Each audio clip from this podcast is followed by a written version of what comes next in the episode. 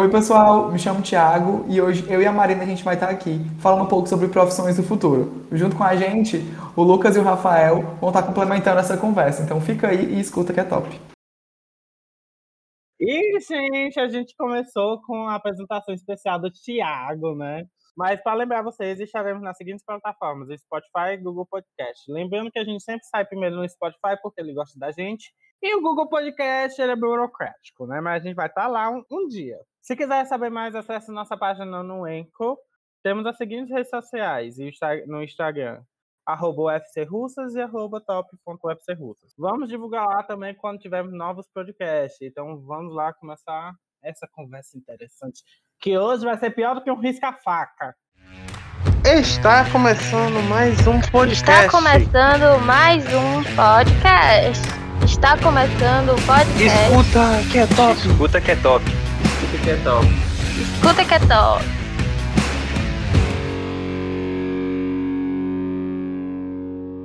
Então, né, gente, depois dessa apresentação maravilhosa do Thiago aí, a gente vai falar sobre profissões do futuro. Mas, Rafael, o que é profissão do futuro? Querido, qualquer coisa que não seja tradicional. Eu acho que essa é a minha definição. Não sei se vocês concordam, mas... Esse foi teu embasamento, né? Tu chamou a gente pra falar sobre profissões do futuro, e aí a tua grande conclusão era que profissões do futuro é qualquer coisa que não é tradicional zero preocupado com a realidade. Eu, como convidado, fui ler hoje, procurei várias coisas, arquivos, números, dados para compartilhar, e tu fez essa incrível pesquisa.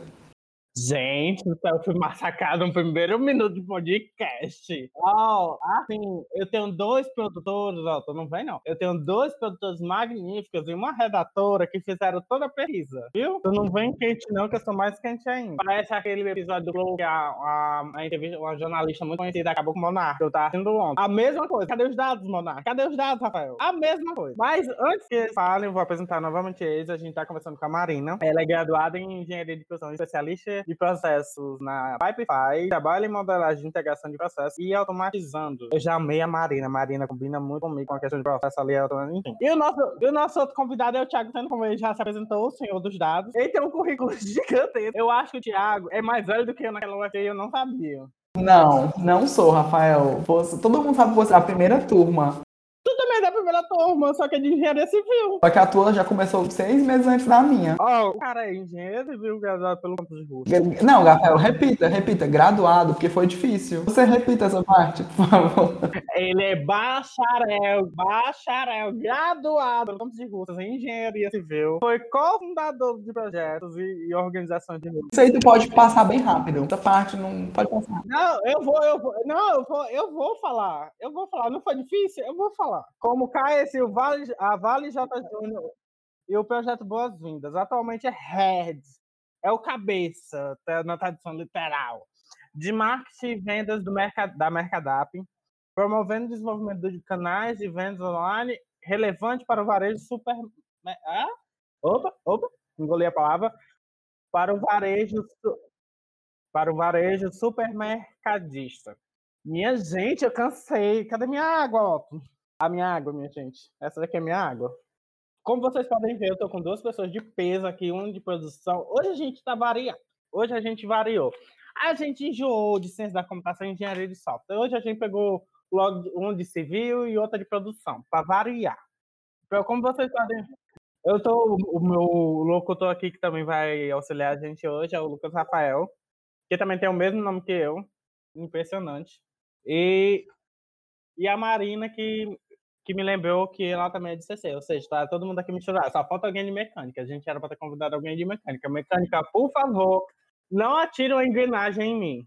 Aí, como vocês podem ver, a gente tem. Por que a gente convidou ele? Por que você convidou ele, Rafael? Primeiro, porque o Thiago é engenheiro civil, bacharelado, graduado do engenheiro, engenharia civil, mas trabalha com marketing. Pelo UFC, bem lembrado, mas trabalha com marketing. Ou seja, ele, ele fugiu um pouquinho ali da graduação dele. É, fugiu. Vai, Thiago? Um pouquinho só.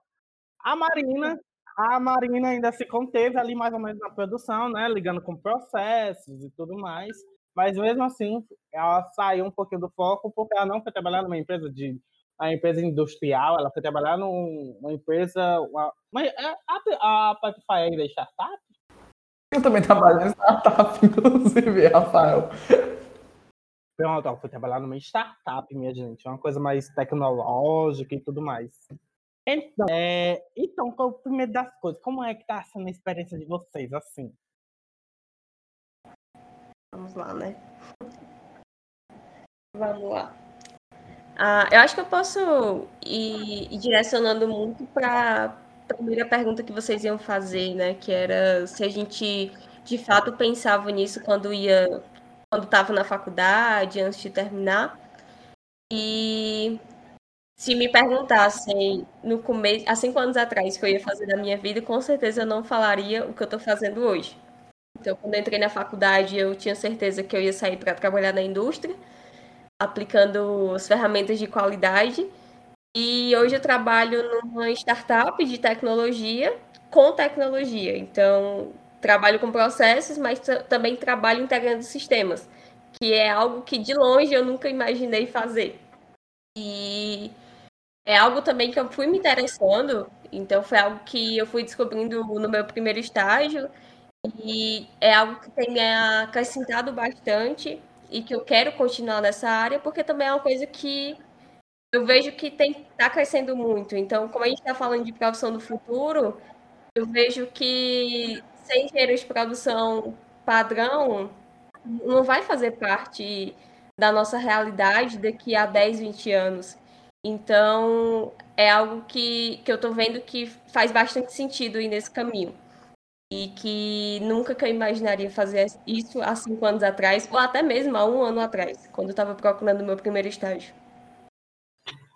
Para quem não sabe, para quem não sabe a Pipefy, que eu esqueci de falar sobre a Pipefy, mas a Pipefy é um trelo, minha gente. A desenvolvedora, a, a startup Pipefy, Pipefy, ela desenvolveu um trelo tão sofisticado que até hoje eu não consegui aprender a usar aquilo. Até hoje eu sofro, eu sofro tanto na Include, na Include tentando usar o Pipefy.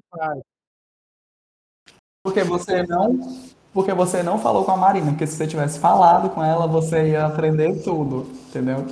É, mas isso é muito louco, né? Porque quando a gente fala de escolher uma profissão, você está falando que a pessoa vai fazer isso seis, sete anos antes dela de fato ingressar numa profissão, né? E você ter capacidade de prever o mercado com tanta antecedência, sem ter maturidade nenhuma para isso, é muito absurdo, assim. Então, querer que as pessoas que estão saindo do ensino médio, que têm pouquíssimas perspectivas de mercado, que nem entende muito, consigam prever como vai estar o mercado daqui 6, 7 anos, que depois que elas estiverem formadas ali, é surreal, principalmente hoje no mundo que a gente vive, né? Um mundo cada vez mais volátil, onde as coisas mudam cada vez mais rápido. Então é bizarro. Óbvio que eu nunca esperava, eu nunca soube muito bem que faculdade fazer, eu sempre soube o que é que eu não queria. Então eu sempre soube que eu não queria nada na área de humanas, nem na área da saúde. Fiz um ano de engenharia de alimentos e aí eu percebi que não é para mim. Preciso mudar para alguma coisa. Na época a engenharia civil estava super no hype. É, vou fazer engenharia civil porque no ruim, no ruim eu sou engenheiro civil, né? Tenho essa carteirada para dar. Hoje não é mais uma grande carteirada assim. É, mas entrei e aí no, acho que teve um momento muito legal assim no meio do curso que eu percebi que aquele ali não era para mim, assim, tipo Cheguei no meio do curso e eu entendi que eu não queria mais trabalhar com engenharia civil, mas também eu entendi que não tinha nenhum curso de graduação naquele momento que eu ia conseguir gostar de 100% do curso. Então, para mim, fazia muito mais sentido continuar e ir até o fim, que foi o que eu fiz. Então, no quinto semestre, eu decidi: vou continuar isso aqui, vou até o fim, mas não quero trabalhar com isso. Eu preciso ganhar experiências na área que eu gostava, ali na área de negócios. Então, dentro da faculdade, eu já tinha tido algumas outras experiências de liderança, de gestão, de negócios, que tinham, sim, sido incríveis para mim, muito desafiadores. Então, pô, eu preciso migrar para isso aqui. E foi o que eu fui fazendo nos outros, no, no, na, na outra metade da graduação, para me direcionar para isso, mas sim, sempre, sempre, sempre sem ter muita noção do que eu queria fazer, né? E aí eu tava saindo, eu, eu em 2017 tinha, me candidatei para a diretoria da FAGES, a Federação de Empresas Júniores do Ceará, e eu tava saindo da FAGES, um amigo meu pegou e disse assim, Tiago, entra numa startup e tal, que é legal, mas tu entra numa empresa pequena, porque a empresa vai crescer, tu vai crescer junto e tal. E eu acho que esse foi um dos melhores conselhos que eu já recebi. Uma vez me perguntaram, em um outro canto, assim, qual foi o melhor conselho que você já recebeu? Com certeza foi esse, assim. Porque eu pude entrar numa empresa que estava crescendo, então eu fui o sétimo, fui o sétimo pessoa a entrar na Mercadap. Hoje eu sou a quarta pessoa mais antiga, assim. Então a gente vai crescendo, a empresa vai crescendo junto com a gente. A gente tem muito mais autonomia, os desafios vão vindo. Então foi muito legal, muito bacana. Nunca pensei que fosse estar liderando áreas de marketing, vendas, processos, operações, enfim, nunca pensei que fosse ter que lidar com isso, mas também entendia que era por aqui que eu tinha que ir, né, nessa área de negócios e de gestão, que é o que eu estou fazendo hoje. Então, não me considero um vendedor nem um bom marqueteiro, pelo contrário, eu acho que eu sou um bom solucionador, de problemas. Então, existe um problema aqui, eu estou tentando resolver, e, e coincidiu dele ser nessas áreas, né? Mas eu não necessariamente precisava ser, assim. Então, acho que é isso, respondendo a primeira pergunta, nunca pensei que eu fosse trabalhar é, com isso. Eu acho muito importante a gente falar do direcionamento que a faculdade dá para a gente também. Porque hoje, principalmente eu e o Tiago, acho que a gente não recebeu esse direcionamento da faculdade, dos professores, do nosso curso em si, mas muito mais da jornada que a gente teve dentro da empresa Júnior, dentro da, da Federação do Ceará de Empresas Juniores, porque a faculdade ainda ela direciona muito para a jornada acadêmica, infelizmente. Então, se você quer ir para outro rumo, você não tem muito direcionamento. E isso, a maioria dos, dos é, estudantes sofrem com isso, porque se você não quer carreira acadêmica, você não sabe para onde ir, você fica perdido. Então, tem várias pessoas que se sentem assim, vários amigos da UFC que se sentem assim, não querem necessariamente fazer um mestrado, um doutorado, mas também não sabem que rumo seguir, como ir atrás do estágio, que estágio seguir. Então, eu vejo hoje, principalmente nessas áreas que é produção, civil, mecânica dentro do campus, pessoas sem o rumo direcionado dentro da faculdade. Eu acho que C6 e software já tem esse rumo é, mais direcionado porque já é uma são, são dois cursos. Rafael fazendo que não. Mas eu sinto que são dois cursos que. muito em alta, entendeu? Então, hoje tem muito mais mercado para eles, diferentemente da gente, que precisa estar tá se inovando. Hoje, engenheiro de produção não é mais contratado que nem há cinco anos atrás, igual como engenheiro civil. Mas hoje a gente precisa se inovar em diversas outras áreas para conseguir um bom emprego. Sabe por que assim, eu, eu sabe por que eu tava dizendo não? Porque as vagas que a gente tem no mercado, por exemplo, um júnior, um júnior, uma pessoa que está saindo da faculdade com conhecimento da faculdade, ou uns cursinhos extras por aí, é, espere uma experiência que a gente tem que começar. Quando é no primeiro semestre, a gente já tem que começar a ter experiência, ter um estágio, ter um emprego, já começar a trabalhar. O pessoal de TI é. O pessoal de TI,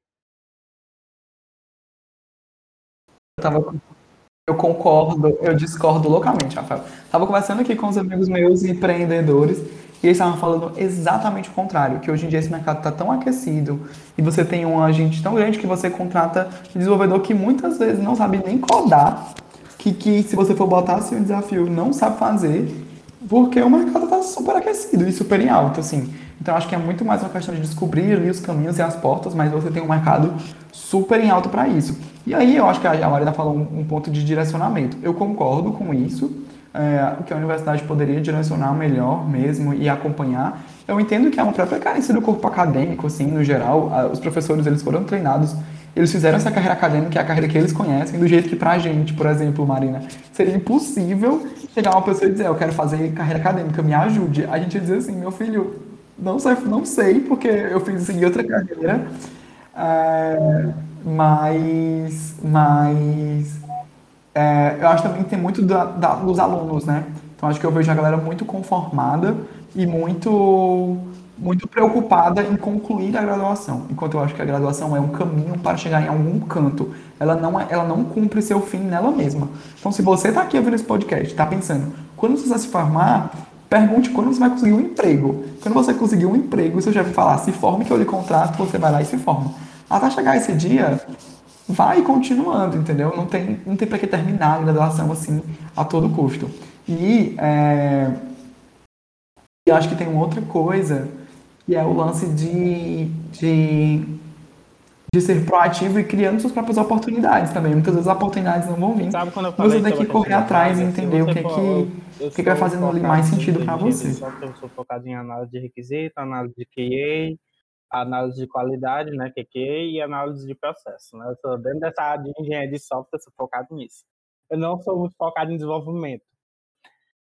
Quando a gente vai procurar uma, por exemplo, eu estava vendo umas vagas lá, tal, tal, tal, do, no LinkedIn, amado com LinkedIn, E uma das vagas me chamou a atenção, né? Chamava análise de requisitos, análise, é, análise de requisitos barra negócios júnior. Tinha a palavra júnior. E a, as funções, ela podia ter três anos de experiência pra, em análise de requisitos, três anos de experiência com SQL, três anos de experiência com... Ou seja, perde muita experiência. Isso é um problema, por isso que... Ó, oh, eu, eu, eu entrei numa vaga que exigia, e primeiro, inglês fluente. Não é avançado, é fluente, tá? exigia é, ter uma boa noção de, de de tecnologia, de integração, de, de algumas linguagens. Exigia. Nossa, exigia tanta coisa que eu não tinha. E, e foi literalmente isso, no ato e na coragem. Eu sei de muita coisa que eu também sei que seria muito agregador nessa vaga. Então eu fui usando o que eu tinha para poder entrar na vaga. E, e o resto a gente aprende. Então a gente precisa mostrar o quanto que a gente é capaz de aprender quando passar naquela vaga. Eu acho que hoje é, é as pessoas não têm muita coragem de fazer isso. Eu vejo muita gente parada, que, que são amigos meus, que são de outros cursos, com medo de testar novas vagas, porque não tem experiência, com medo de testar o primeiro, meu primeiro estágio, o primeiro emprego. E é justamente isso, você não vai saber de tudo. Eu, eu sei que algumas pessoas exigem isso, tem muita discussão no LinkedIn, porque tem vagas que exigem. É, é, estágio exige algum, algum tipo de, de experiência. Mas você precisa mostrar que você vai aprender aquilo, porque no final, se você conseguir solucionar um problema, como o Thiago falou que ele é solucionador de problemas, você vai conseguir aprender determinada coisa e vai conseguir executar. Então, eu concordo com o Thiago que é questão de coragem. Você tem que estar pronto para ter coragem de ir aprender. Você tem que ter essa coragem. Se você for, ah, vou primeiro me preparar para ir. Você nunca vai estar 100% preparado porque constantemente as coisas estão sempre mudando. Não tem, não tem pra onde correr. Mas é um ato de coragem. Ele quer ver o seu ato de coragem. Ele quer ver o quanto você é ousado. Marina, aproveitando o que você falou agora, é, como é que você lida, por exemplo, você tá, você falou que essa vaga de emprego é, só tinha requisitos de linguagem e tudo mais. É, como é que você lida sendo engenheiro de produção, lidando com uma, uma empresa de tecnologia? Boa. É, primeiro, eu fui aprender o básico. Então, o que é que eu preciso hoje ter o básico para ir aprendendo aos poucos e ao mesmo tempo não ser demitida também. Então, é, eu juntei a, o pouco de negócio que eu sabia, que eu já vinha de consultoria, então, o que, que eu sabia de negócio e fui aprendendo algumas linguagens. Então, hoje eu não sei programar, mas eu sei integrar a partir de um hub que o Pipefy utiliza. Então, eu consigo integrar o Pipefy com o Google Calendar, com o Google Drive, com diversos softwares, mas é através do nosso hub, que é um pouco mais simples. Então, eu não, não sei, sabe, programar, mas eu sei fazer o meu trabalho. E, e, é assim que eu estou lidando. Eu sei que eu preciso me capacitar mais e mais e mais para me diferenciar, para conseguir futuramente, é, se eu quiser outro emprego como automação de processos em si, mas eu preciso aprender a programar em SQL, enfim. Mas hoje eu precisava saber o básico e é isso que eu preciso aprender. Então foi, foi nessa, nessa pegada que eu fui indo, sabe? É isso, eu acho que as pessoas esperam, esperam estar prontas, né? Pro 100% prontas, quando na verdade você tem que estar pronto para dar o primeiro passo. E o resto você vai aprendendo. Tem várias coisas que eu não que eu vou descobrindo no dia a dia. Ainda mais que você vive num mundo onde as coisas mudam toda hora. Então, nunca você vai estar 100% pronto, porque quando você estiver 100% pronto, surgiram várias coisas novas que você tem que aprender. Tem uma frase do tem uma frase do Alvin Toffler, que ele é um, um, um, futurista, assim, né? Que ele fala que o analfabeto do século XXI não é aquela pessoa que não consegue ler e escrever, mas são aquelas pessoas que são incapazes de aprender, desaprender e reaprender. Porque você está no todo dia. E aí eu acho que, que é um ponto que você tem que entender que o aprendizado ele não acaba na faculdade. Eu acho que as pessoas também querem acabar a faculdade porque vai, vão, vão acabar de estudar ali. Mas o aprendizado ele é contínuo e todo mundo precisa ter um aprendizado, uma aprendizagem ativa todo tempo vai estar aprendendo alguma coisa e, e, e, e evoluindo porque o mundo está mudando. Se você trabalhar com marketing ou com programação, por exemplo, todo, todo, toda semana tem coisas novas, né? Rodando, novas tendências, novas formas. Então você precisa ser essa pessoa que sabe como você aprende, que você desaprende, porque as coisas vão ficando obsoletas muito rápido, e reaprende aquilo, né? Muda o seu comportamento, a forma como você raciocinava em relação àquilo. Então isso é muito importante. Tiago, aproveitando assim, né? A Marina, ela ainda está dentro do campo de estudo dela, né? No campo de, de, da graduação dela, que envolve processos e tudo mais. Mas você, você tipo assim, é uma pérola dentro de várias, sei lá, uma pérola, eu esqueci aqui o provérbio. É uma pérola do meio de, de, de várias é, pedras de, de pedras de calçamento. É, porque assim, tu é um engenheiro civil fazendo marketing. Como isso pode dar certo, Thiago? Ótimo. Primeiro, que o que você aprendeu na faculdade inteira não vai lhe ajudar daqui para frente, mesmo se você estiver trabalhando na área. Então, primeiro ponto, das pessoas que estão achando que as cadeiras que elas estão fazendo hoje vão ajudar elas na prática, vai ajudar muito pouco. É... Primeiro, assim, eu fui super criticado sempre por trabalhar fora da área, assim. Acho que até hoje as pessoas ficam apontando, ah, mas ele não trabalha na área. Ah, mas ele não trabalha na área. E aí, acho que é um ponto muito importante da pessoa entender o porquê, né? Eu fiz engenharia civil para ganhar dinheiro. Então, meu porquê, meu motivo nunca foi que eu quis ser engenheiro civil e levantar prédios e brigar com pedreiro. Não, eu queria ganhar dinheiro. Então, eu continuo muito ligado com o meu porquê ali do começo. É... então, o primeiro ponto que eu acho legal, eu acho que seria muito triste se eu tivesse continuado com o engenheiro civil ganhando pouco, por exemplo. Uh, e aí eu acho que um, um ponto disso, é, como eu falei, né? Eu fui direcionando a minha graduação e as minhas experiências para fazer o que eu faço hoje, para trabalhar com negócios. Então, então foi uma escolha, assim. Eu tive que aprender muito por fora e eu também tive que sofrer com o fato de ter que estudar coisas que eu sabia que eu nunca ia utilizar. Então, eu tive que estudar concreto, análise, rodovia, infraestrutura viária, coisas que eu sabia que eu jamais iria utilizar aquilo, né? Mas a gente vai pegando pequenos pontos. Então, por exemplo, é, a universidade me ensinou a criar oportunidades. Pô, eu tive que criar vários projetos para poder fazer parte. Isso foi um puta aprendizado para minha vida profissional. Hoje eu entendo que o que eu quero fazer não vai ser me dado de mão dada, que eu vou ter que ir lá e criar uma oportunidade para aquilo. A universidade me ensinou que uh, eu preciso ter um bom raciocínio né? Eu preciso ter um raciocínio lógico por trás. E marketing hoje é muito ligado a números, a analisar dados. Então eu preciso dessa pessoa também.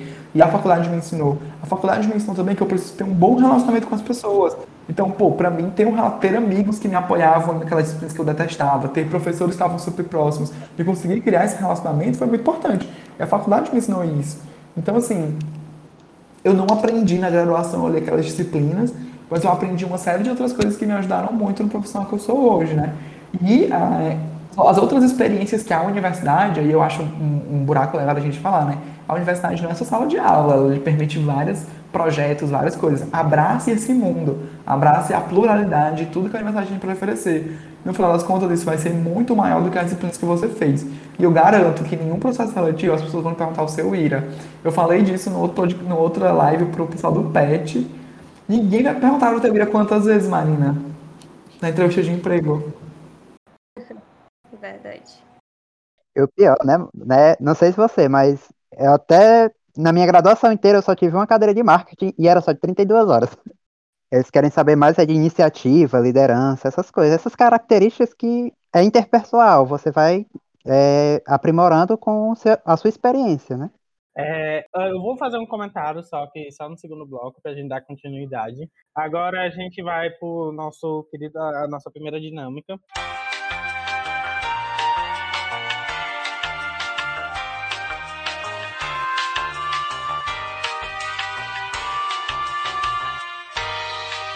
É o seguinte, a gente vai para nossa dinâmica. Hoje é uma dinâmica exclusiva para vocês. E a gente preparou, a gente caçou o original, modificou o original só para vocês.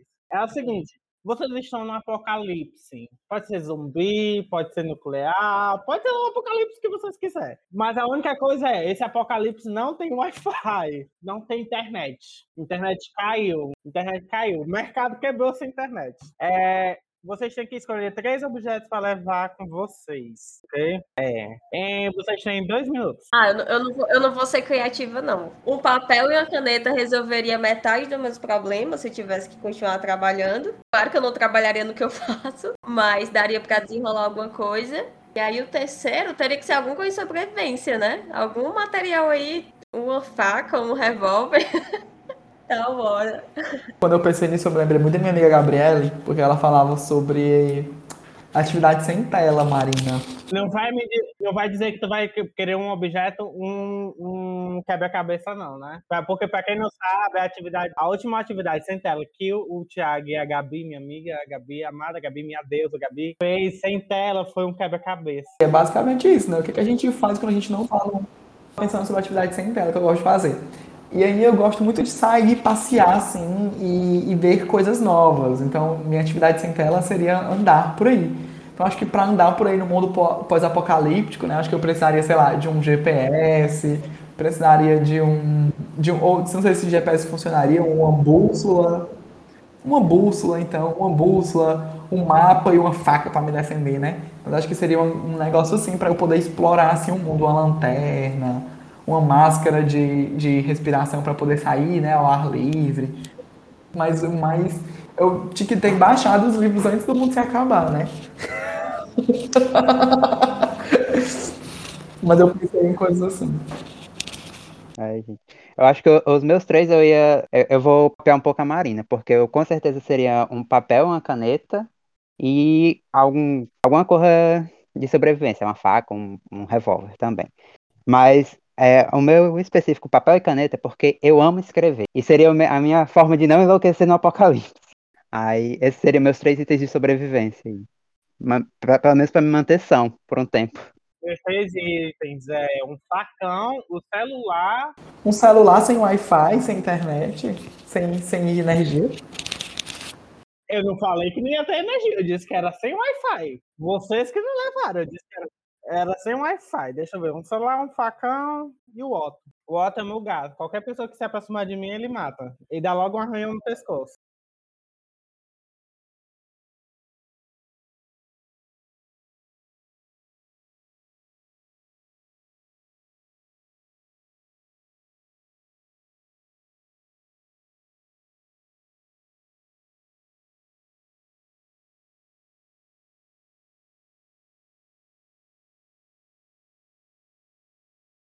Agora a gente vai pro segundo bloco.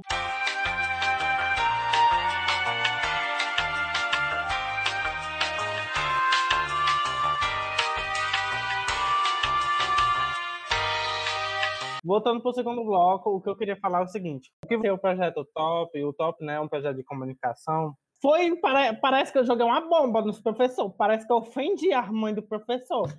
A professora, a, a, a redatora, não, relatora do projeto para o conselho, é, disse que eu não poderia usar o nome publicitário porque não tinha nenhum curso de publicidade no campus. Esse foi o argumento. E que não teria nenhum publicitário no campus. O que foi muito complicado para a gente. A gente teve que ver e tudo mais. Conversar e a gente conseguiu o publicitário. Mas o, o que eu quis trazer com o Top é que é um projeto fora da caixinha. É o único projeto de comunicação dentro do campus. É um projeto fora da caixinha. É um projeto que ensina muita gente a ter criatividade. Ensina muita gente o que é um, um, um processo. Ainda dentro da faculdade. Que querendo ou não, dentro da faculdade não tem processo. Eu concordo e eu entendo, eu, eu entendo muito que, que Russas também teve que se adaptar muito. Então a gente pegou o PCC de, de Fortaleza e foi adaptando. Então eu tive a oportunidade também de olhar alguns materiais de universidades daqui, como PUC, Mackenzie, e eu vi que o curso de engenharia de produção ele é diferente. Então ele tem cadeira de inovação, ele tem cadeira de comunicação, ele tem diversas cadeiras que você olha e você sente vontade de fazer. Claro que há cinco anos atrás não faria diferença para mim, porque eu não sabia o que era nada. Mas hoje que eu estou finalizando o curso, eu sei o que, que faria diferença hoje para mim ver dentro de, de uma graduação. E, mas eu entendo também que o curso ele é muito adaptado, o nosso, o nosso campus ele é muito adaptado. E, e a gente precisa entender isso, a gente escolheu estar ali, eu entendo que vai passar por processo ainda, vai mudar muito. Mas a gente também precisa correr atrás do que a gente quer e não só botar a culpa no campus, sabe? Hoje eu também tenho essa maturidade de, de, de ver isso. Antigamente não, um ano atrás, não. Uma outra coisa também é você falar o que é trabalhar fora da área. Eu fui super criticado e eu ainda sou por trabalhar fora da área. Mas, gente, qual é a área de um engenheiro? Se você fala um engenheiro de produção, por exemplo, não existe barreira para o engenheiro de produção, não existe área. Eu acho que as pessoas precisam entender que engenharia é algo muito mais amplo e que ser engenheiro civil não é de fato você trabalhar numa obra. Quando você vai olhar, por exemplo, as novas diretrizes nacionais curriculares para o ensino de engenharia, ela já aborda esse papel do engenheiro como um gestor, como uma pessoa que vai ser líder, e não como uma pessoa que vai estar de frente a frente construindo e fazendo projetos relacionados à construção civil. Então, eu acho que precisa se quebrar esse mito do trabalhar na área. Isso não existe. O que é trabalhar na área para o engenheiro de software? Tipo, é uma coisa tão abstrata, são tantas possibilidades que ele tem ali dentro que foge disso. Para o engenheiro de produção é a mesma coisa. Eu tenho amigos engenheiros de produção que são, tipo, trabalham desde growth, marketing, até a parte mais de produção, de linha de fábrica. Mas você passa por tudo ali, por processos, por pessoas, por gestão. Então, então acho que precisa se quebrar um pouco esse mito do engenheiro civil desse trabalhar na área. Acho que isso não existe, é um conceito ultrapassado e errado que as pessoas utilizam. Inclusive falei disso no meu TCC, quem quiser ler. Ah, eu sou a pessoa, eu acho que eu sou a pessoa mais anti-acadêmica da, daquele campo, porque eu não gosto de ler artigo, não gosto de escrever artigo, não gosto, gente. A escrita científica não me entra, não gosto, não vai. Já tentei, tentei, não quero. Não quero para mim. Não me entra. A única coisa que eu acho nessa parte é porque tem que ter sempre várias é, citações. Isso dá uma raiva. Eu tenho que ficar pesquisando o trabalho de muitas pessoas. E é uma coisa que eu, e é uma coisa que eu percebi muito agora aqui no, no principalmente nesse meu último semestre, é que a gente está numa era da informação, onde tudo ocorre rápido, onde tem várias ferramentas para várias coisas, e dessas várias coisas tem outras várias ferramentas, ou seja, não tem uma ferramenta para uma, uma só função. Mas mesmo assim, os professores são arcaicos. Tem pessoa que mandou a gente fazer um artigo, um resumo de um artigo científico. Eu vou repetir isso no, no podcast de novo. Agora, bora aqui mudar o assunto bem rapidinho, né? É, sobre a questão de inovação, vamos voltar ao tema principal, que é a questão de profissões inovadoras. Quando a gente vem inovar, na verdade, eu acho que é porque eu sou da TI, mas quando eu penso em inovação, eu sempre penso em tecnologia da informação. Nunca vem outra coisa, outra coisa, tipo assim, neurociência, não, vem tecnologia da informação, mas deve ser porque eu sou da área de TI. É, mas, por exemplo, já saiu uma lista anos anteriores que tem profissões que vão se extinguir daqui a alguns anos, se não se atualizarem. O que é que vocês acham disso, dessa falta de integração de alguns cursos como engenharia civil, mecânica e produção com a área de TI? Olha, olha, não vou criticar o, não vou, não vou criticar o corpo, o corpo de professores aí. Eu nunca, nunca aprendi o que era discente o que era docente cinco anos de faculdade é, em sete anos de UFC. É, mas não vou, não vou tecer grandes críticas. Hoje eu consigo ter uma visão muito mais. Eu já fui essa pessoa que super criticou, assim.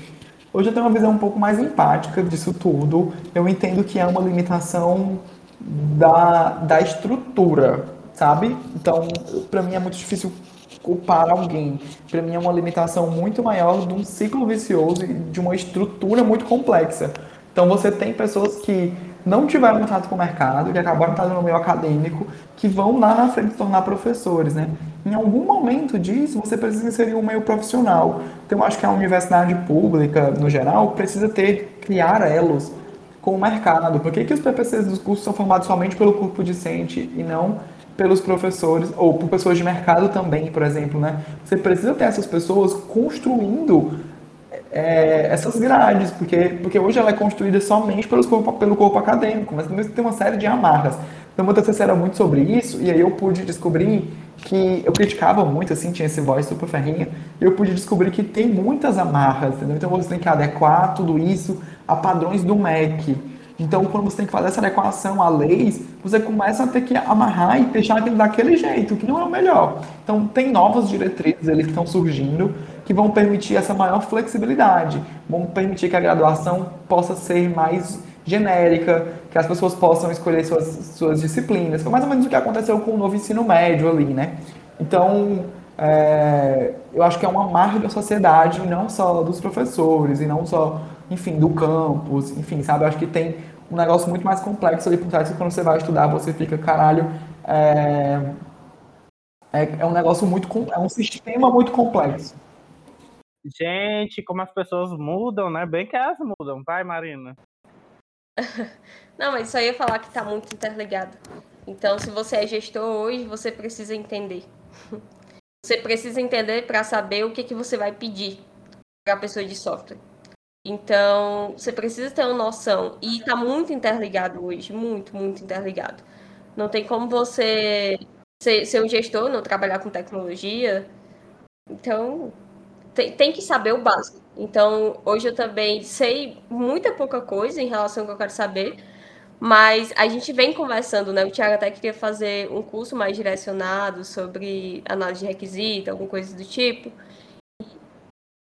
arquitetura de software, e acho que é o básico hoje, e deveria ter em todos os, os cursos. Isso não existe, né, Marina? Tipo, acho que qualquer. Sério, assim, qualquer. Qualquer profissão, qualquer. O que você vai fazer, em qualquer.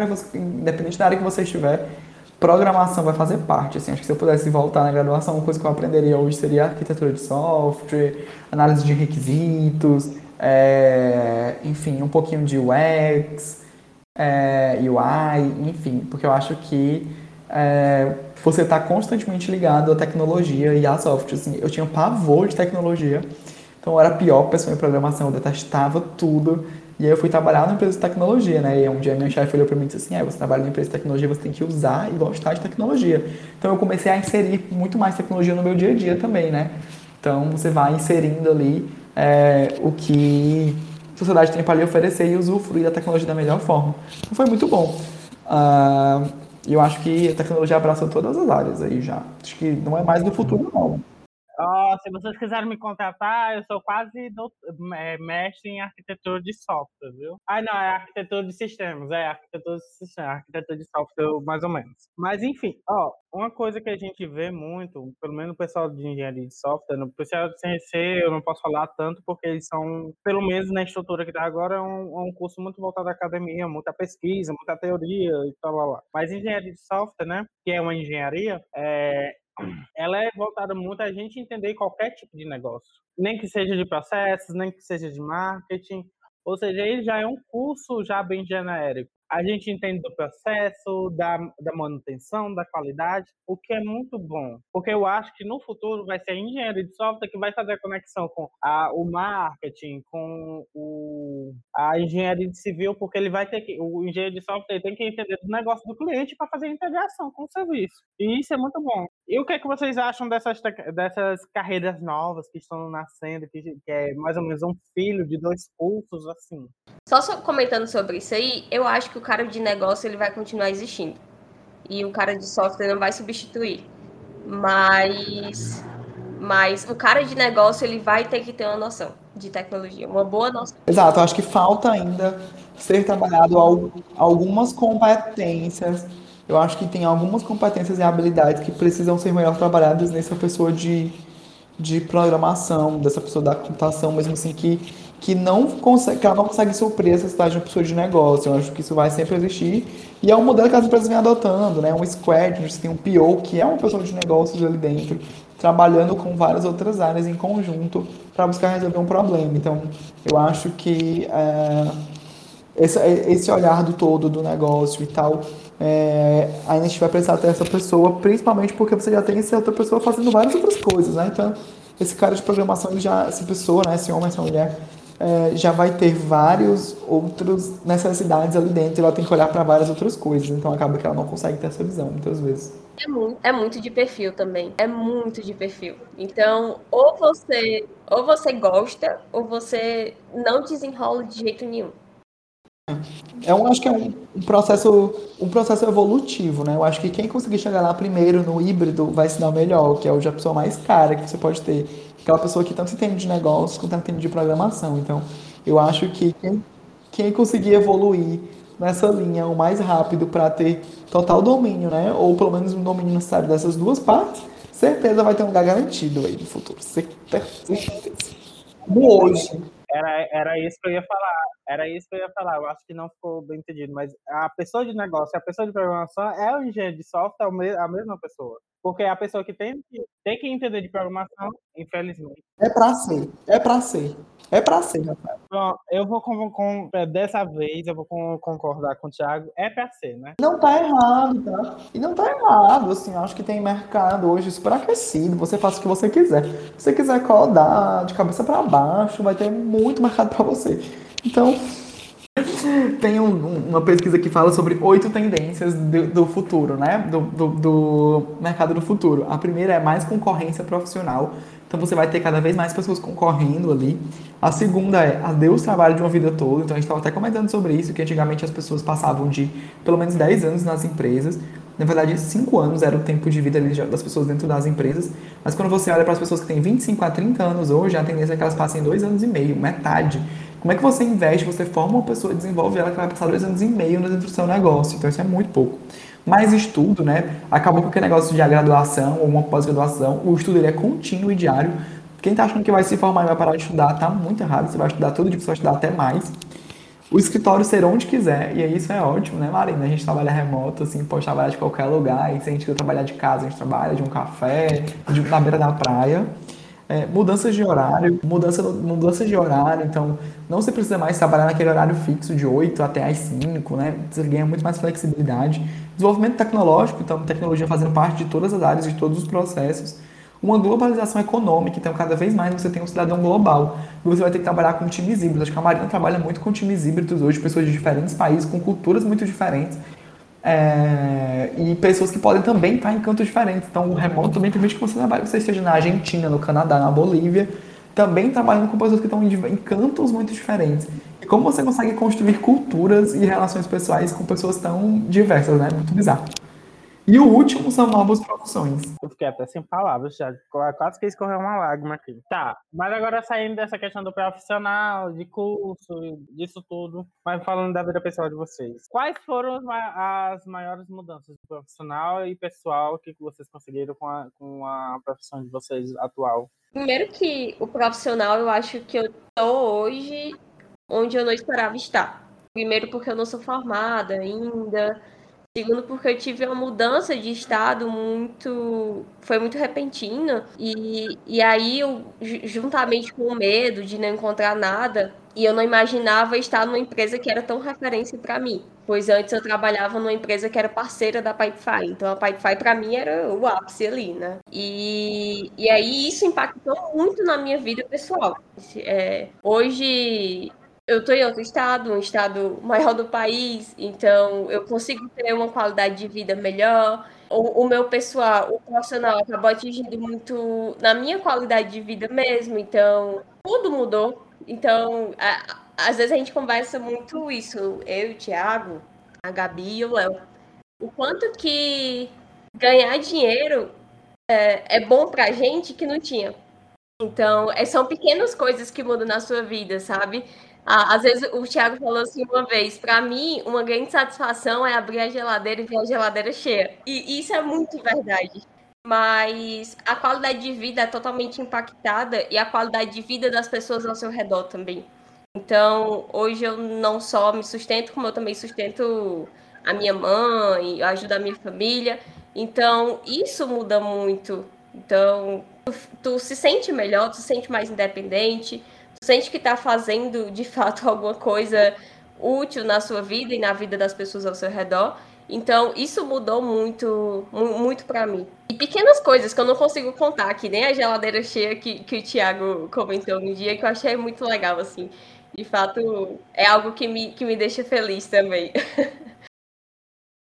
vai ficando, eu faço compras normalmente durante 15 dias. Vai ficando no final da semana que a geladeira vai ficando vazia, eu já fico ficando, eu vou ficando triste, entendeu? Eu vou abrir na geladeira, eu vou abrir na geladeira e não vai ter mais tanta coisa, já, já no mercantil de novo para encher, para ter várias opções. Para eu chega eu tenho fome. Quando eu abro assim, eu vejo várias opções assim, eu chego eu tenho hum, hum, fome aqui disso aqui. É, mas eu acho que é muito sobre independência, tá? Eu acho que é você poder ser independente, você bater nos seus peitos e falar, pô, eu posso fazer isso, eu posso fazer tal coisa sabe? Eu acho que isso é muito importante. Eu acho que hoje eu vejo vários movimentos, assim, então, é, você, tipo, quando a gente fala de causas sociais, né, da, da mulher ter mais espaço, é, de você poder sair de casa, você poder se assumir a sua opção sexual, seja ela qual for.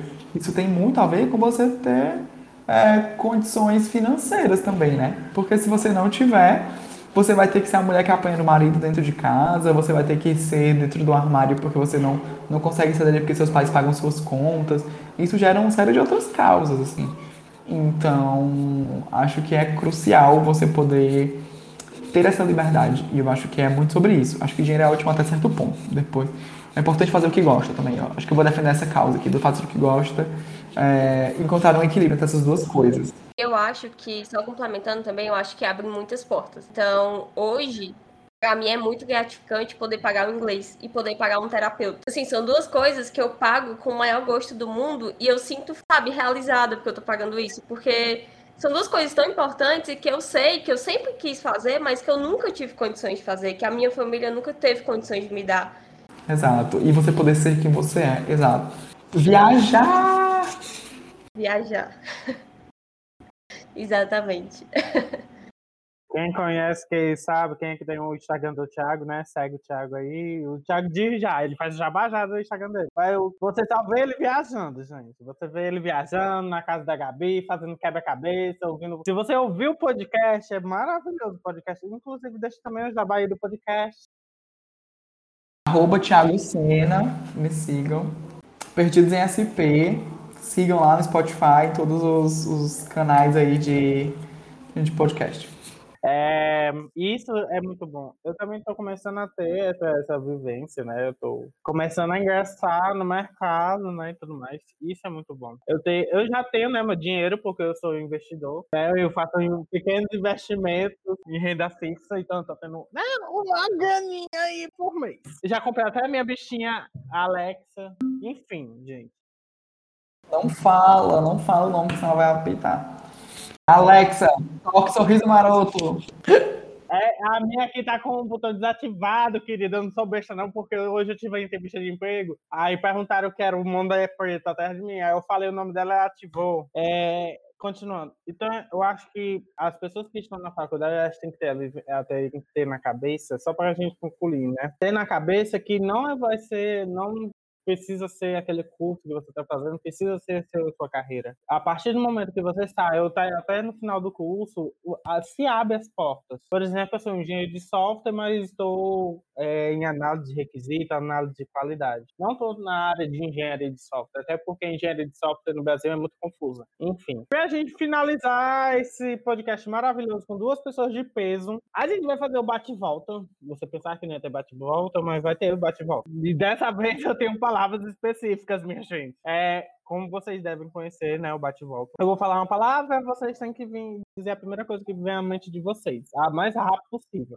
Futuro. Futuro para mim é hoje. Adaptação. Inovação. Tecnologia. Trabalho. Rotina. Inovação. Inovação eu acho que é ser humano. Criatividade. Uma ferramenta. Uh, criatividade eu acho futuro, porque é o básico para a profissão do futuro. Oportunidade. Acho que a oportunidade também está muito ligada com privilégios. Polêmica. Polêmica, hein, Thiago? E assim a gente finaliza o nosso último bloco. Eu gostaria de agradecer aos convidados de peso novamente por terem participado desse convite. Vocês gostariam de falar suas últimas palavras? Eu queria muito agradecer pela oportunidade. Acho muito legal esses programas que vocês estão fazendo, principalmente para ajudar a galera da UFC e nesse período que está todo mundo tão distante. É legal rever vocês e é legal saber que pessoas conhecidas também vão participar aqui, vão, vão ver esse, esse episódio. Então, queria agradecer mais pela oportunidade, por, por ter me chamado também, por estar ao lado aqui do Tiago. E é isso. Adorei que a Mariana é super diplomática, né? Tipo, tipo Miss, assim, eu achei tudo. Uh... Galera, brigadão tá aqui compartilhando, acho que é sempre bom a gente poder ajudar. Me coloca à disposição aí para quem quiser trocar um papo depois, quem quiser conversar, seja sobre futuro, sobre carreira, enfim. É, sempre tem vagas abertas, né, Marina? Divulga aí as vagas do Pipefy, quem quiser saber mais, né? Mercadap também, então fica, fica aí, fala com a gente, se precisar de bisu, de indicação e tal, estamos por aqui para ajudar. É... Espero muito, muito legal o programa, Rafael. Acho que você sempre criou coisas muito incríveis, assim, então parabéns. É, espero ver você formado, viu?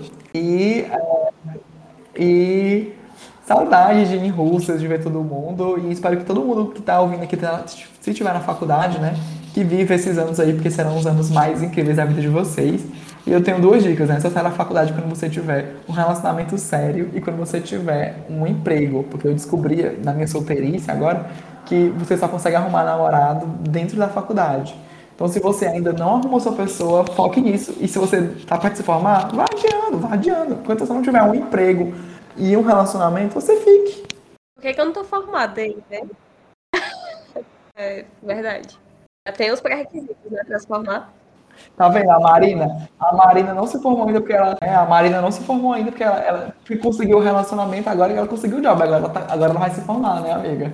Rapaz, eu tô ali, ali, eu acho que antes da fundação da faculdade, isso não aconteceu, nunca aconteceu comigo, não. Tá errado. Tá, tá... Força, Rafael, força. Fica mais um tempo aí que vai dar certo. Com certeza, não. Eu vou, vou levar logo minha rede lá. Gente, novamente eu gostaria de agradecer a você que está ouvindo a gente até o final. Deixe os comentários nas nossas redes sociais. Vão perturbar eles nas redes sociais dele. A gente vai marcar lá no post. Deixe sugestão de tema lá nos comentários. E para acompanhar nossas redes sociais, certo? Sempre siga lá a gente. Dê o um coraçãozinho no, no Spotify. Ativa o sininho do Spotify. E para acompanhar nossas redes sociais, ativa lá no Spotify, nosso Spotify. Ativa o sininho e curte lá a gente, ok? E lembrando novamente que nossos episódios. É... E lembrando, é ativar a notificação de Instagram também. E para lembrar vocês que o nosso, a nossa periodicidade é de a cada 15 dias um novo episódio. Então fiquem ligados lá no Spotify. Muito obrigado. Tchau!